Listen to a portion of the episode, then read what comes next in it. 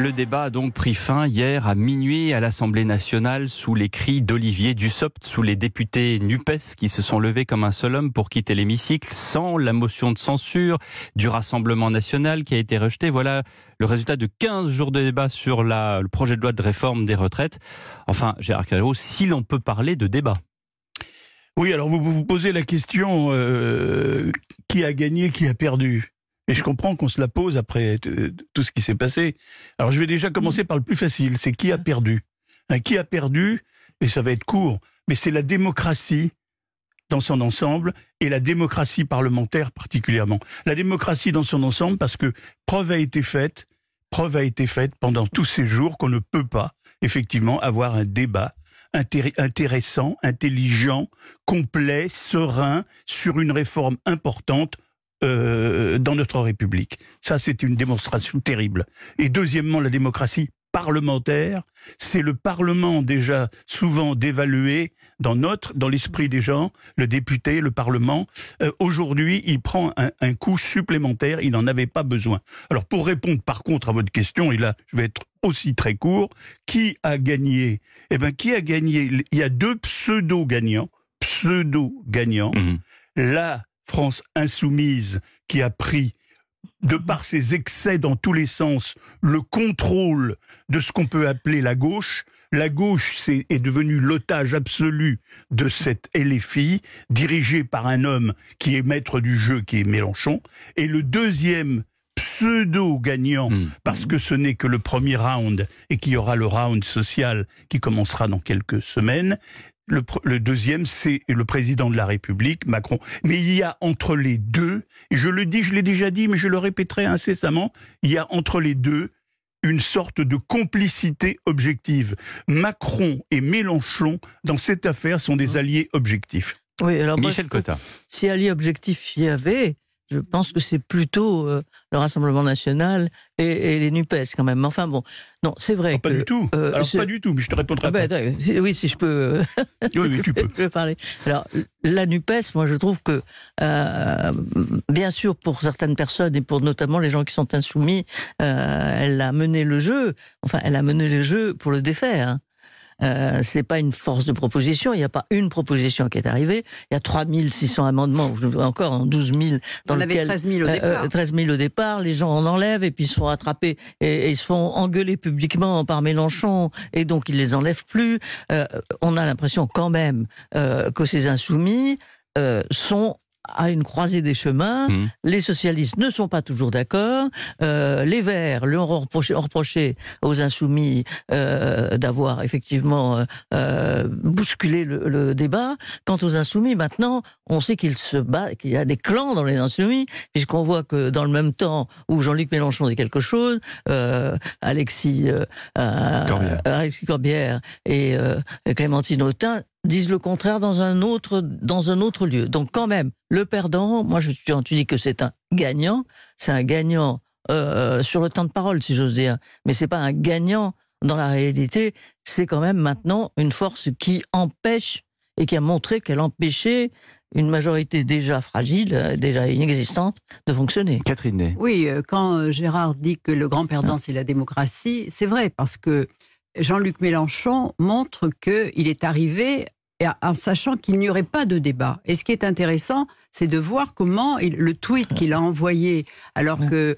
les, les, communistes retiraient leur amendement, les socialistes avaient fait la même chose pour aller jusqu'au bout, jusqu'à l'article 7, pour vraiment se prononcer. L'article 7 sur les 64 sur, les 64 ans. Il a envoyé un, un, tweet où il disait pourquoi se précipiter sur l'article 7 hâte de se faire battre. C'est-à-dire qu'il pensait, c'était presque un aveu de défaite, il pensait qu'il y avait un risque que ça soit voté à l'Assemblée nationale. Hmm. Ce en quoi d'ailleurs il se trompait. Parce qu'il faut le savoir, le gouvernement finalement hier soir respirait. L'article 7 n'est pas passé parce qu'il n'était plus sûr de rien. Parce que la deuxième chose dont on ne, ne parle pas, c'est l'attitude des LR, qui est absolument incompréhensible. L'autre jour, qu'ils aient été 38 à refuser un amendement qui parlait de l'emploi des seniors pour une sur raison senior. sur l'index mmh. senior pour des raisons qui sont les leurs, a montré quoi?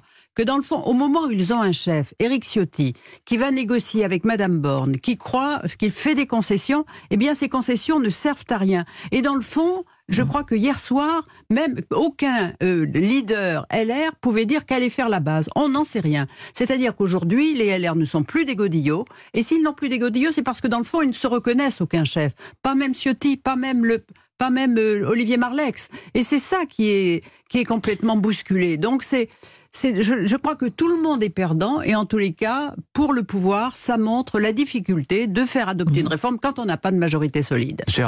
Oui, je voudrais euh, contredire Michel sur deux points. Ah. Michel, tu as dit, effectivement, tu as montré à juste titre qu'il y avait des différences au sein de la NUPES. Tu as parlé des communistes, tu as parlé des écologistes.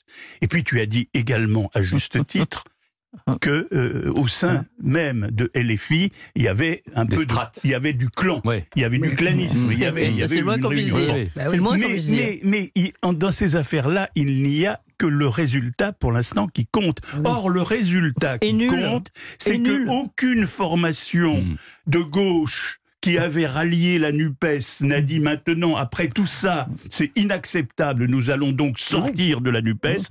Aucune formation de gauche n'a dit ça.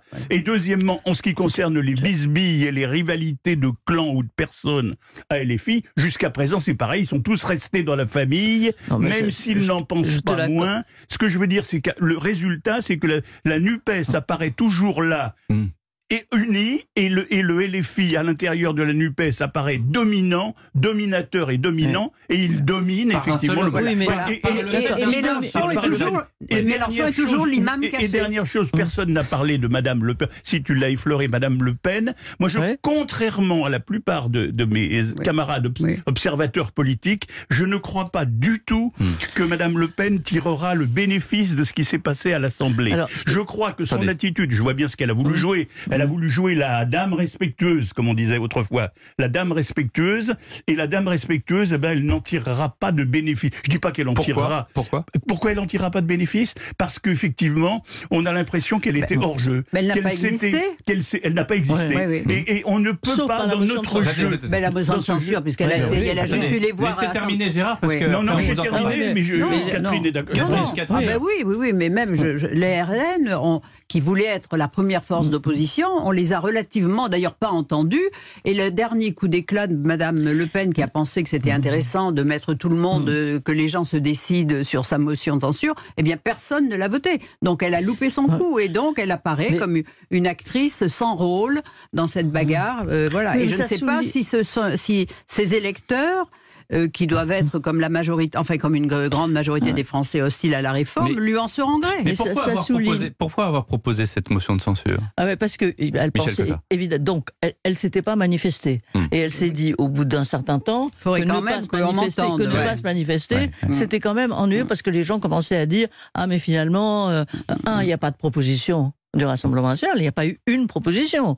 Euh, donc, à ce moment-là, elle s'est dit, elle s'est dit, il faut exister, et elle a eu peut-être l'espoir euh, que la Nupes soit euh, obligée de voter cette mesure de censure. Mmh. Or, la Nupes s'est dégagée, tout le monde s'est dégagé, donc c'est un flop c'est un flop. Ça aurait pu être un référendum, si j'ose dire, euh, sur la retraite, si tout le monde avait, mais c'est un flop. Bon, donc je ne dis pas que Madame Le Pen profitera de ça. Je dis que quand même, euh, dans ce qui vraiment souffre de ça, c'est le système parlementaire, euh, et ça prouve simplement que gouverner un pays avec une majorité relative, c'est vraiment très difficile et c'est même pratiquement impossible. Donc ce qui se pose sur la retraite s'opposera immédiatement et on, se dit tous euh, euh, où est la prochaine loi, quand, comment? Et avec qui? On prend euh, le temps d'une pause et dans un instant on reparle de cette réforme des retraites avec les grandes voix tout de suite sur Europe 1.